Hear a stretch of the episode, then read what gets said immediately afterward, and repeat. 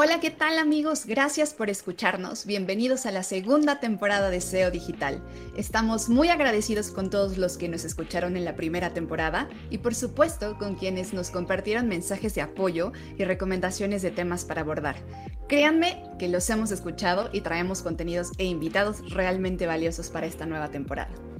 Y estoy muy contenta de saludar de nuevo a Luis Vadillo y Andrés Costes porque iniciamos esta segunda aventura y también muy, pero muy contenta de que en este primer episodio tendremos un invitado especial de primera, porque hoy estaremos hablando de un tema complementario a la construcción de marca y es nada más y nada menos que la disrupción de mercado.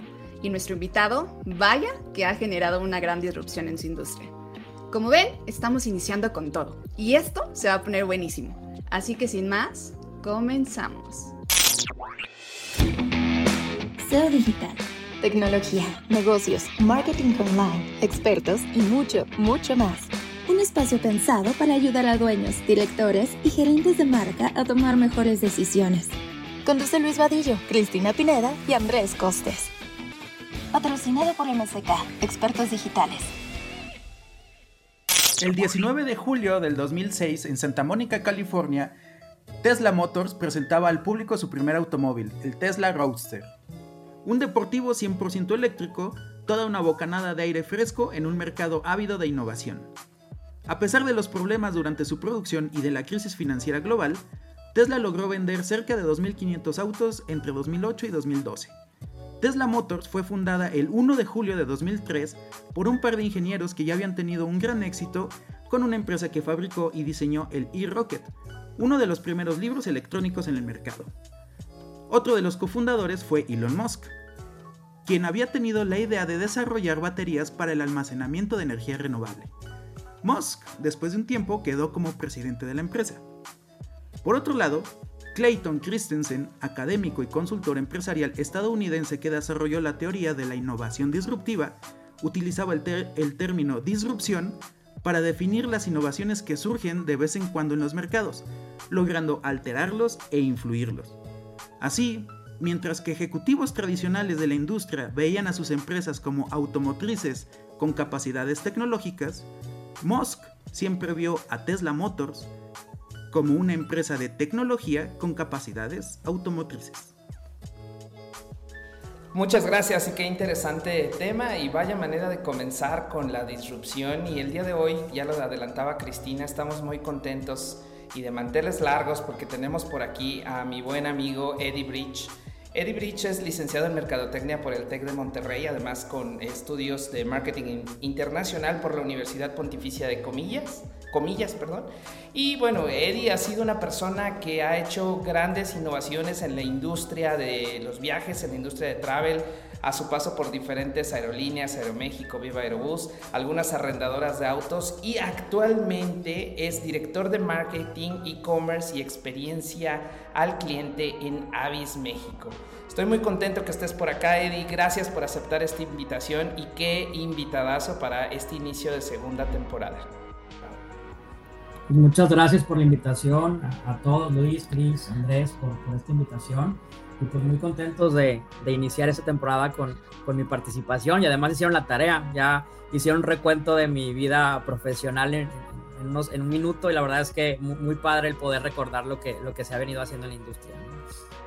Y eres el invitado perfecto porque sin duda el día de hoy hablaremos acerca de diferenciación, Hablemos, hablaremos acerca de los procesos de construcción de marca, de disrupción y nos gustaría mucho escuchar tu perspectiva.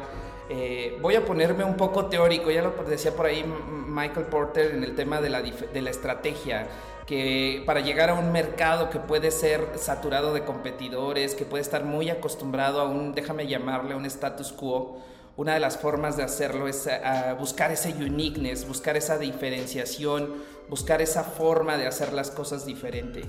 Eh, me gustaría que nos compartieras cómo ves tú esta perspectiva, este enfoque de cambio en una industria, cómo has llegado a una industria de turismo que si bien es cierto siempre busca innovar, a veces pareciera que están haciendo lo mismo, aunque de diferentes formas.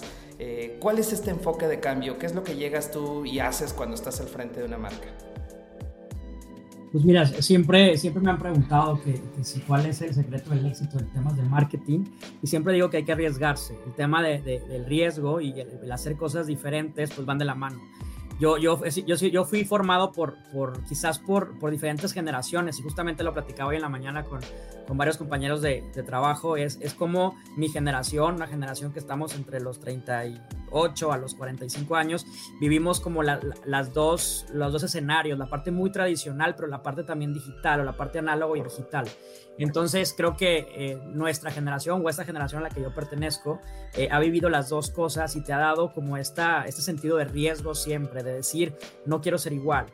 Y además también mi formación ha sido en empresas muy diferentes. Estuve en Aeroméxico, luego pasé a Viva Aerobús, pasé de lo tradicional a lo totalmente digital y a lo totalmente disruptivo, ¿no? Porque realmente una aerolínea en aquellos años, en 2016, 2006, perdón, 2007, 2008 hasta el 2010, eh, pues realmente, eh, pues no, sobre todo Viva Aerobús no, no vino a romper esquemas y, de alguna forma, pues venir de lo tradicional, pues te da ciertas bases del enfoque de una aerolínea tradicional, pero cuando cuando migramos a, a, Viva cuando yo migré a Viva Aerobús y, y, me di cuenta que venía toda una serie de cambios radicales en temas de comercialización digital, pues primero habría que, que, instruirse en el tema, ¿no? Y después arriesgarse. Entonces yo creo que, respondiendo a tu pregunta, creo que es una cuestión de, de asumir riesgos, de, de, llevar de alguna forma, digo, hay que cuidar la marca, pero sí creo que, que de alguna u otra forma el secreto para diferenciarse es, tomar riesgos, ¿no? Controlados algunos, pero algunos otros no tanto. Entonces,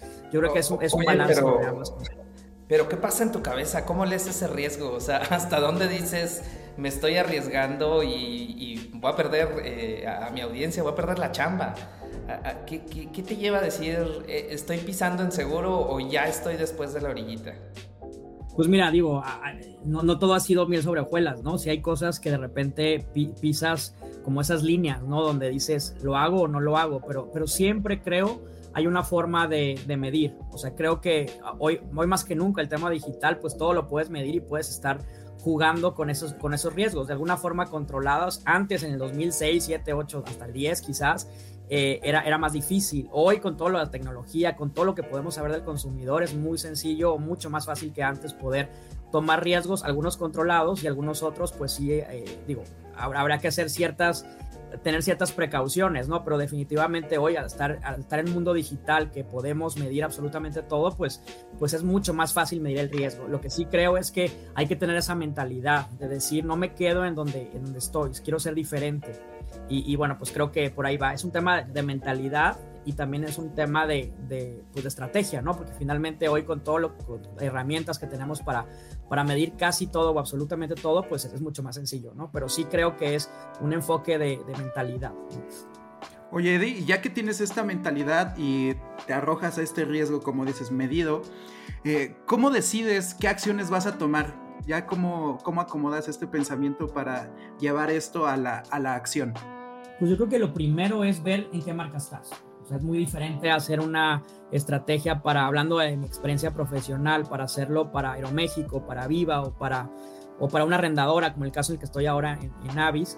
Eh, creo que primero hay que analizar bien la marca, hasta dónde aguanta, o sea, qué puedes hacer y qué no. O sea, les pongo un caso muy, muy específico cuando, cuando estaba en Viva Aerobús hacíamos ciertas activaciones en, en los aviones y, hacíamos cosas, hasta fiestas en los aviones, que de alguna forma pues estaban prohibidas porque, porque la regulación de aeronáutica civil no lo permitía.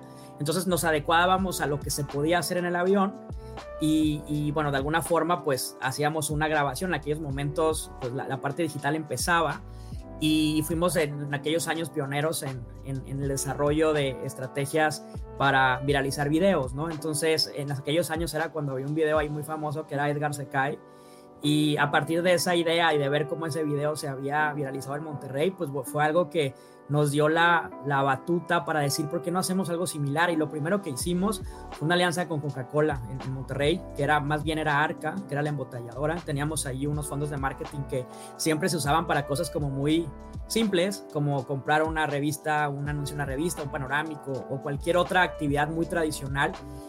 Pero en aquellos años, con esa mentalidad un poco disruptiva que empezaba a desarrollar en aquellos años, pues eh, se nos ocurrió al equipo de marketing de Viva y al equipo de marketing de Arca junto con el de Coca, pues hacer todo un storyboard para ver cómo podíamos hacer un video arriba de un avión y viralizarlo. Entonces nos ocurrió que era, era octubre, me acuerdo perfectamente, era inicios de octubre, y decíamos, pues tenemos una fecha como importante que es diciembre, donde pues toda la gente viaja, eh, la gente está feliz. Entonces, si nos vinculamos con Coca-Cola y en aquellos años Viva era una aerolínea como que, que, yo, que iba iniciando, tenía dos o tres años en la industria. Entonces, pues a partir de entonces creamos una, pues un storyboard donde hablaba de cómo un Santa Claus se llevaba un avión de Viva Aerobús al Polo Norte. Entonces creamos toda una experiencia a bordo del avión, desde cambiar las luces, que el, que el Santa Claus sea el que, el que piloteaba el avión, al final era un piloto muy similar físicamente a, a, Santa, y además ese piloto, además que se parecía muchísimo, estaba en la etapa final de su, de su vida profesional, era de sus últimos vuelos, entonces teníamos el escenario perfecto, teníamos un tema interno de hablar de cómo el Santa era el piloto, el piloto estaba por, por jubilarse, entonces pues podía hacer una despedida increíble internamente y externamente pues teníamos una historia que contar, hablar de cómo Santa se llevaba un, avión de viva, cambiamos toda la iluminación interna del, avión y, pusimos cámaras ocultas. En, en, aquellos años era casi imposible cambiar la iluminación de un avión y además poner cámaras ocultas en, pues el tema de aeronáutica civil es, muy estricto, entonces pues buscábamos la forma de que esto se diera, eh, también teníamos que cambiar el sonido, entonces pusimos algunas bocinas por ahí en el avión para que tuviera, eh, para que el jingle de, de Coca-Cola estuviera presente.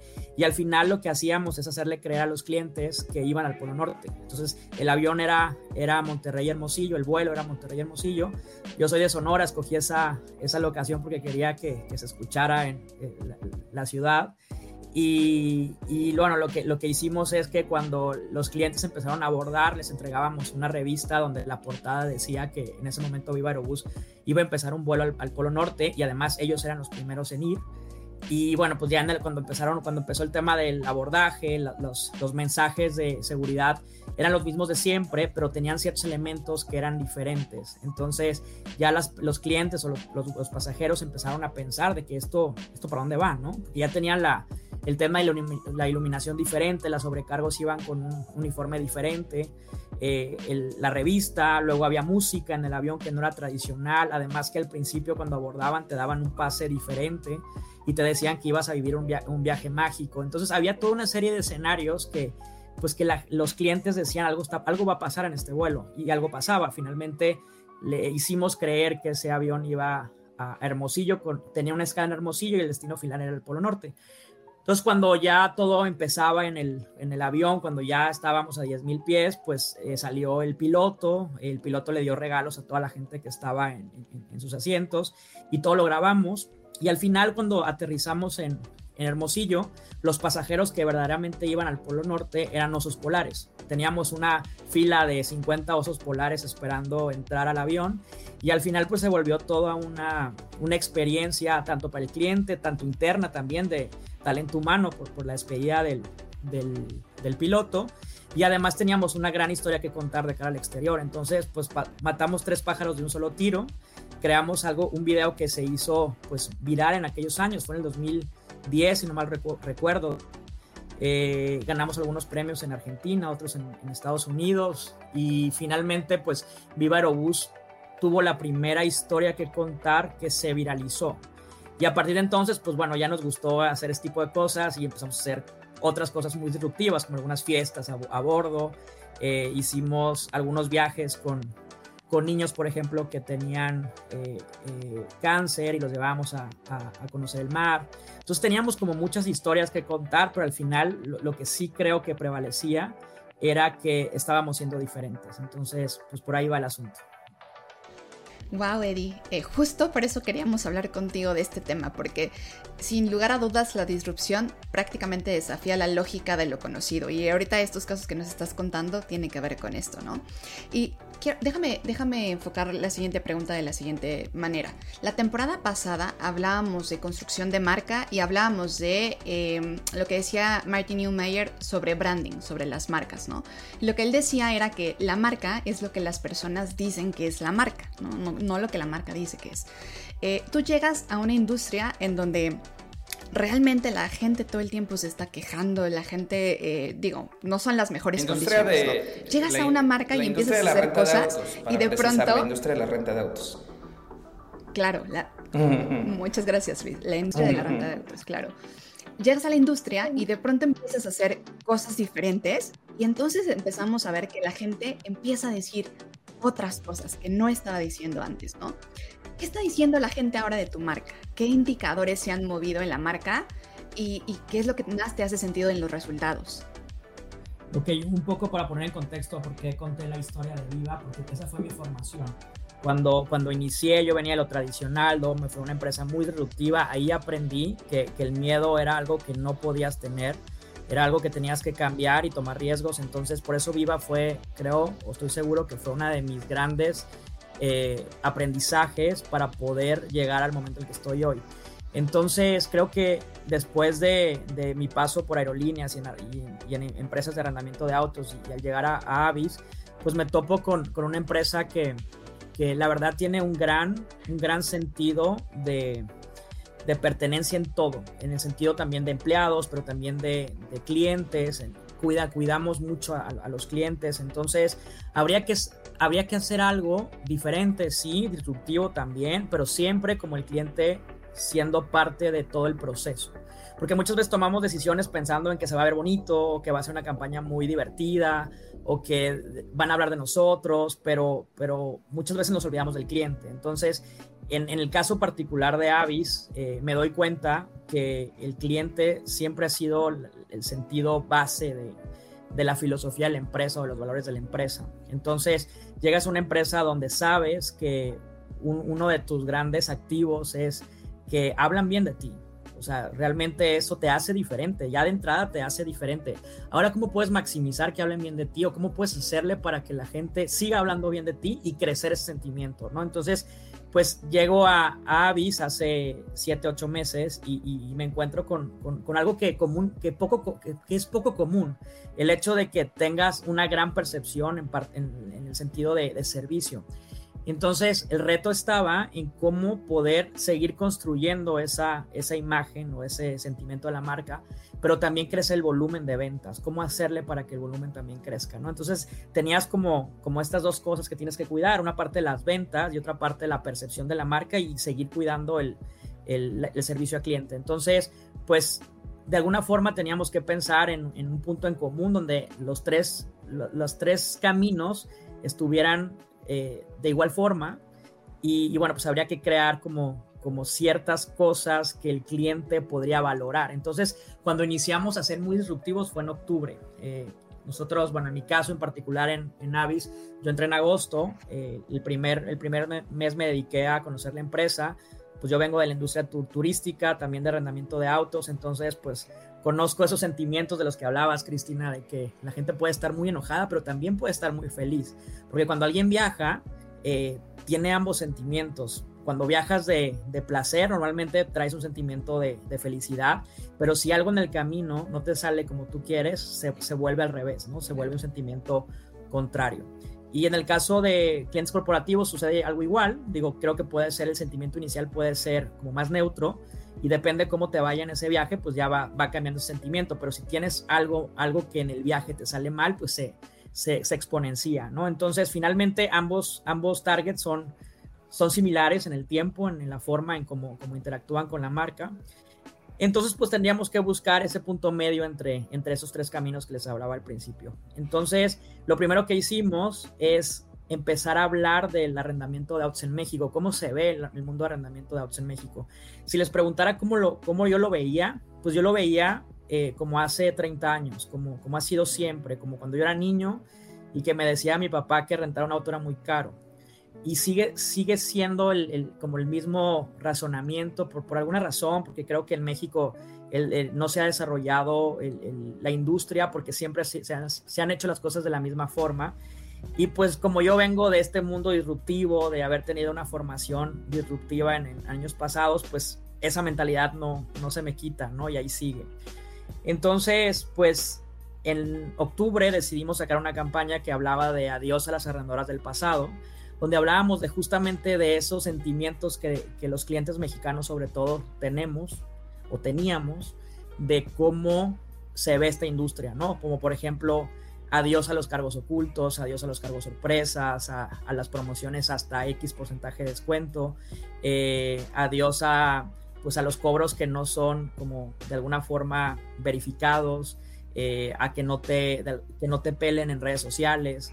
Entonces hicimos 20 motivadores que eran comunes en, un cliente o cosas que ellos se quejaban más bien y, lo, lo, hicimos una campaña. Entonces, pues en la industria nunca había habido una campaña donde habláramos de las cosas negativas de la industria y además que lo dijera una arrendadora.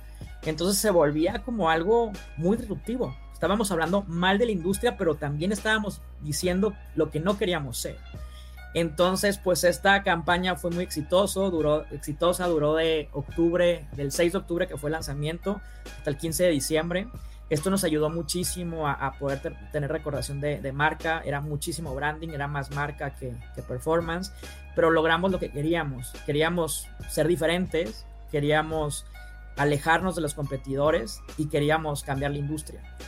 Y a partir de enero, ya que teníamos como una base ya mucho más fuerte de clientes que nos habían visto, que nos habían probado, eh, cambiamos el enfoque. Y lo que hicimos ahora es justamente eso, ser diferente. Lanzamos una campaña que habla de eso, de ser diferente, nada te detiene.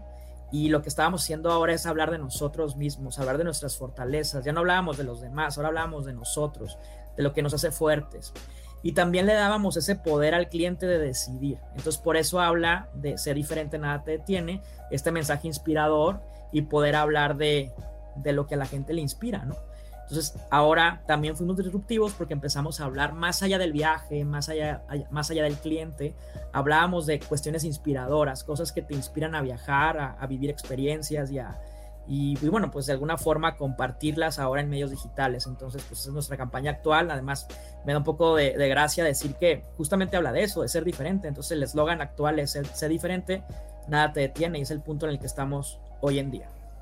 Y vaya que son diferentes. Ahora conectándolo con el dato curioso del arranque del de este programa eh, con Elon Musk eh, siendo ese innovador. Eh, recuerdo que recientemente Avis ha lanzado también a la renta los Tesla en México. Ya puedes manejar un Tesla rojo espectacular, un Model 3 para que vivas ese freno regenerativo y ese, ese gran alcance. Y pues vaya que están haciendo un cambio en una industria que le hacía falta. Eh, me gustaría preguntarte, Eddie, a manera de conclusión, nuestra audiencia, los directores de marca, los directores, eh, los C-level, los propietarios de empresas, ¿qué se deberían de llevar de esto de disrupción? ¿Cuáles serían esos pasos que tú le podrías transmitir a nuestra audiencia que deberían de hacer? Pues mira, un poco antes de contestar esa pregunta, me gustaría enfocarme un poquito en el, en el tema de, del Tesla. Eh, el anuncio lo hicimos hace un par de semanas. Eh, a partir del 21 de, de marzo se, se, empezará ya a, a, dar esta, esta nueva opción de poder rentar eh, un Tesla en, en, en, Avis MX o en cualquier otro canal de Avis. Vamos a ser la, la, primera, o ya somos la primera arrendadora en Latinoamérica en tener este tipo de vehículos eléctricos. Cuando se tomó la decisión, la verdad es que fue una decisión muy rápida, se decidió en enero, tampoco fue hace tanto tiempo, fue este mismo año. Luego se decidió que, que, fueran rojos, eso lo hace también muchísimo más atractivo a nivel de marketing, de que todos sean rojos, eléctricos, Tesla. Entonces esto nos brinda una oportunidad de que la, la marca se vea diferente, pero también se vea grande, se vea con innovación, con creatividad, disruptiva, eh, con un enfoque en responsabilidad social, en sustentabilidad. Entonces, cuando dimos la noticia, la verdad es que yo no dimensionaba lo que eso significaba cuando hasta que lo empecé a ver. Eh, y lo veo en los mostradores. Ahora que ya tuvimos una campaña que, ha durado pues entre 14 y 18 días más o menos que traemos con, eso, con, este mensaje, eh, los mostradores se han llenado de, preguntas sobre Tesla cómo lo cargas, dónde estar la batería, cuánto tiempo dura, la, eh, dónde puedes eh, cargar en, X ciudad. Entonces, los clientes o clientes potenciales empiezan a, a, preguntar sobre, sobre, el, sobre el modelo, pero también no es que quizás estén buscando rentar el Tesla, lo que, lo que quieren es saber más de, de, eso y lo que hace es tener, Tesla nos hace tener un efecto paraguas, de decir, somos innovadores, creativos, sustentables, responsabilidad social, eh, somos diferentes, no significa que, por tener Tesla vamos a rentar muchos Teslas. Lo que va a suceder es que nos vamos a ver grandotes, nos vamos a ver diferentes. Entonces, ese tipo de mensajes o de campañas que nos ayudan a, tener este efecto paraguas, pues nos ayudan a, cambiar o a sostener la, percepción que, que, tienen de nosotros. Aquellos clientes que quizás no nos conocían, hoy nos conocen por Tesla. Aquellos clientes que dudaban en rentar, pues por lo menos hoy ya tienen un contenido que buscar porque es muy atractivo el, ver cómo funciona un auto eléctrico y más un Tesla y además que es rojo. Y aquellos que ya no son nuestros clientes fieles, pues se vuelven todavía más fieles porque están justamente en la empresa correcta. Entonces el tener Tesla en, nuestra, en nuestras categorías de autos, lejos de ayudarnos en tener muchas rentas de Tesla, lo que nos va a ayudar es a cambiar la percepción de la gente que quizás debería cambiar y la gente que tiene una buena percepción a fidelizarla. Entonces, yo creo que es un gran acierto el tener este tipo de vehículos, además del tema de sustentabilidad, es un tema también comercial y de marketing que nos ayuda a, tener un crecimiento exponencial en marca. Y volviendo a tu pregunta, la pregunta era eh, cuáles son los pasos, ¿no? ¿Cuál si me puedes repetir, Luis, ¿cuál era ¿cuáles serían las, conclusiones? que Hemos hablado mucho de innovación, de disrupción, de llegar, de cambiar una, categoría. ¿Qué le recomendarías a, y no solamente a la industria de travel, a los CEOs de otras industrias, de otras verticales que están en este momento pensando de cómo debería de digitalizarme, debería de cambiar mi industria que lleva así 60, 70, 100 años? Pues mira, lo primero eh, es creo observar.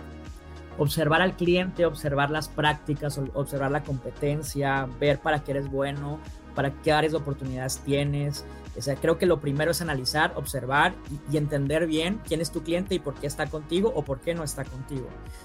Una vez de que hayas observado y entendido quién es quién, tanto del cliente como la empresa y los empleados, creo que también es muy importante, es eh, visualizarte cómo que, quisieras verte.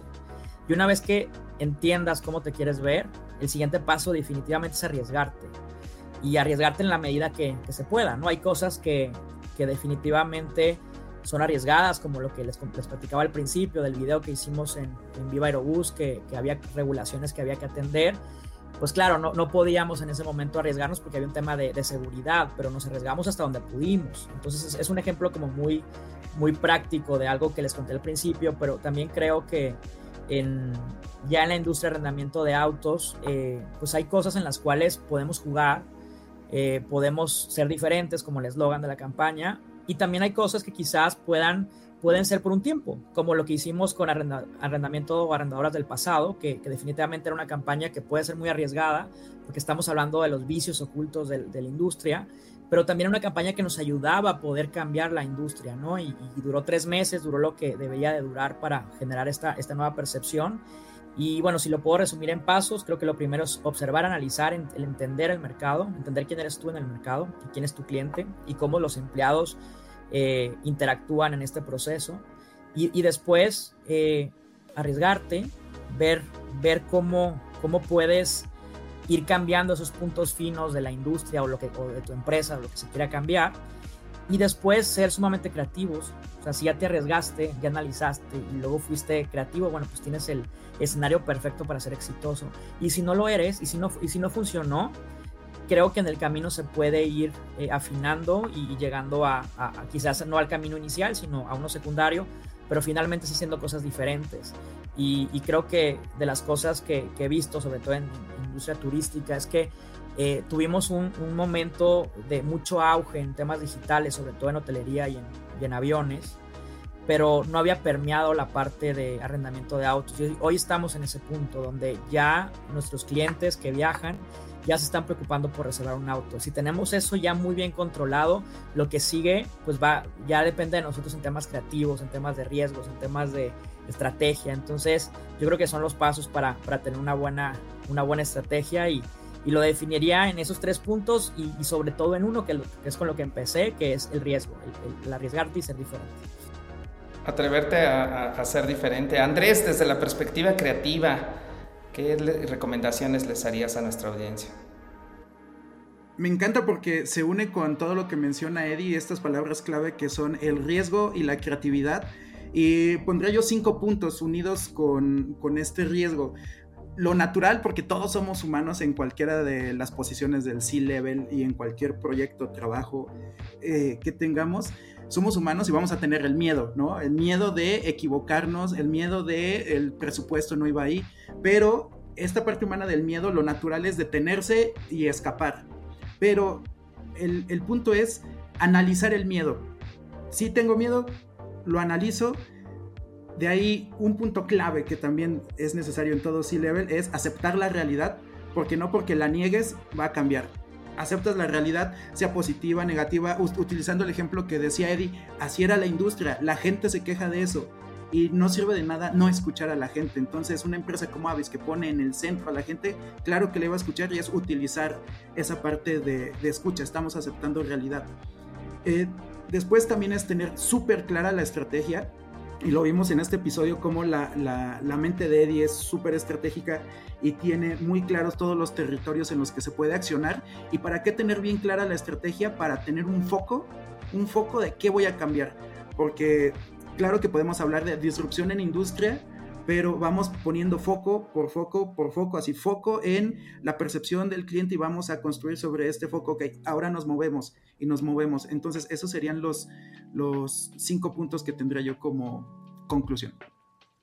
Y sí, complementando un poco lo que, lo que dice Andrés, es el, tema del mensaje también. Algo que, que, que, siempre pienso es qué mensaje queremos dar. Es, es, no ser tan revuelto, tan, tan complicados. Es lo más fácil lo que más vende, lo más fácil lo que mejor se entiende. Entonces, sí creo que el mensaje también se vuelve muy importante el tema creativo y, y, no jugar con, con tantos elementos que al final lo único que hace es complicar la mente del consumidor.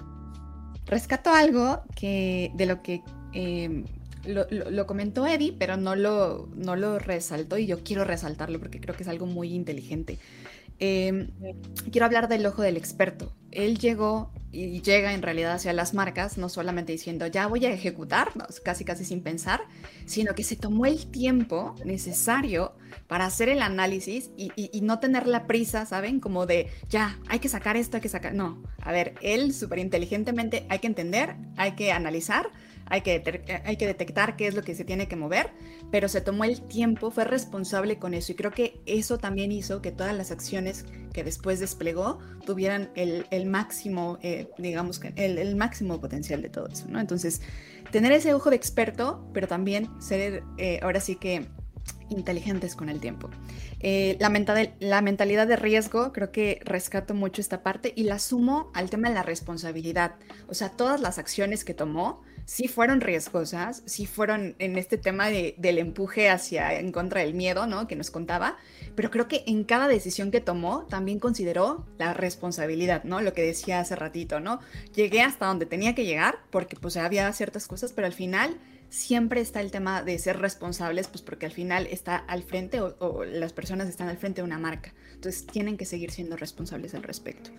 Eh, me gusta la parte de la disrupción de, desde la experiencia de las, de las personas. Perdón. Rescato lo que decía Costes de tener a las personas en el centro. Creo que es una de las cosas más importantes que no se tienen que olvidar, porque además ahí también puedes cambiar el tema de los sentimientos o de las sensaciones. Y eso lo conecto con el tema de hablar desde la verdad. Creo que lo más riesgoso a veces es como voltear a ver nuestra parte oscura, ¿no? O la parte oscura de una marca. Pero cuando las marcas se atreven a verlo, eh, tenemos historias eh, grandiosas, ¿no? De cómo las marcas han enfrentado a sus fantasmas, ¿no? Dominos y historias similares. Eh, pero cómo, cómo al hacer esto, al verte literalmente al espejo, puedes revertir este impacto negativo que a lo mejor la industria o la marca había generado y cómo le das la vuelta. Y finalmente hablaste, Eddie, y quiero también eh, resaltarlo mucho, el tema de cuando las personas hablan bien de ti, es un activo de tu marca. Por lo tanto, alguien que está al frente de una marca debiera poder maximizarlo. Creo que eso lo has hecho inteligentemente, muy bien. Y, pues nada, rescato esto último que dijiste que a mí, by the way, me encanta la palabra, es mi palabra favorita, simplicidad. O sea, no tenemos que ser, o sea, complejos para poder literalmente conectar con las personas, ¿no? Yo me quedo con esto. Algo, que me gustaría agregar dentro de lo que resumiste, Chris, es la parte de, creo que falta una, una cosa, y es, es ser humilde. La humildad significa que puedes venir de la industria y tener muchos años en la industria y conocerla perfectamente, pero nunca vas a ser experto quienes te pueden dar los mejores insights es la gente que está en operación, sobre todo en temas turísticos, en temas de servicio. Entonces, cuando a mí me tocó estar en agosto, todo agosto, eh, cuatro semanas viajando y conociendo la operación. Incluso a mí me tocó lavar autos, estar en el mostrador, conocer cómo funciona y vivir la, experiencia de, cara al cliente y cómo se comporta el cliente en un mostrador.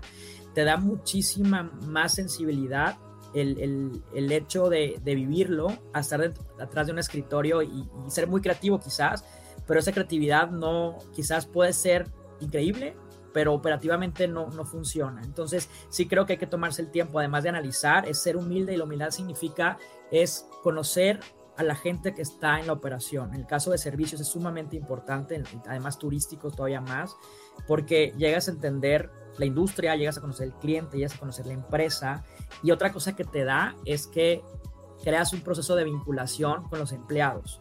Entonces, el momento que tú ya estás operando y creando la estrategia, ya los mismos empleados te van a hablar para decir, ¿por qué no hacemos esto? ¿Cambiamos esto? ¿Me gustó no me gustó?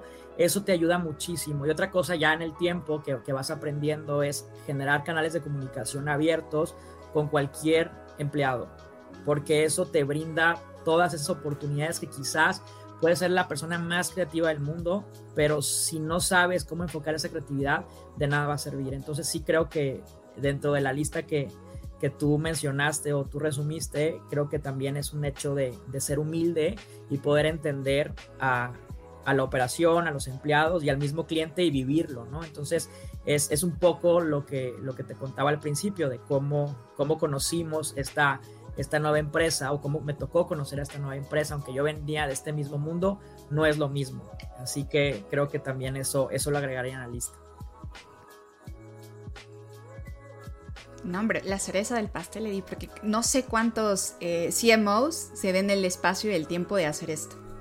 Perdón. Pues vaya cantidad de contenido, vaya cantidad de recomendaciones y de sugerencias que han salido. Me dejan sin palabras para poder hacer un cierre. Solo pensaría en una cosa. Y es, históricamente nos han enseñado a parecernos al de al lado. Si el de al lado pregunta, tú preguntas. Si el de al lado se queda callado, tú te quedas callado. Y hoy han hablado de diferenciación, han hablado de, de ser, atreverse, de ser coherente contigo. Y para mí ese es el mejor cierre y la mejor recomendación que le daría a nuestra audiencia. Muchísimas gracias, Eddie, por estar con nosotros. Es en verdad un honor tenerte por acá. Mm, te agradecemos que nos hayas compartido tu experiencia y que le hayas podido compartir mucho de de, lo que haces en el día a día en tus estrategias a nuestra audiencia. Esto fue SEO Digital. Gracias a todos los que se han tomado el tiempo de escribirnos, de darnos recomendaciones. Lo pueden hacer, nos pueden escribir a seodigital.mck.agency.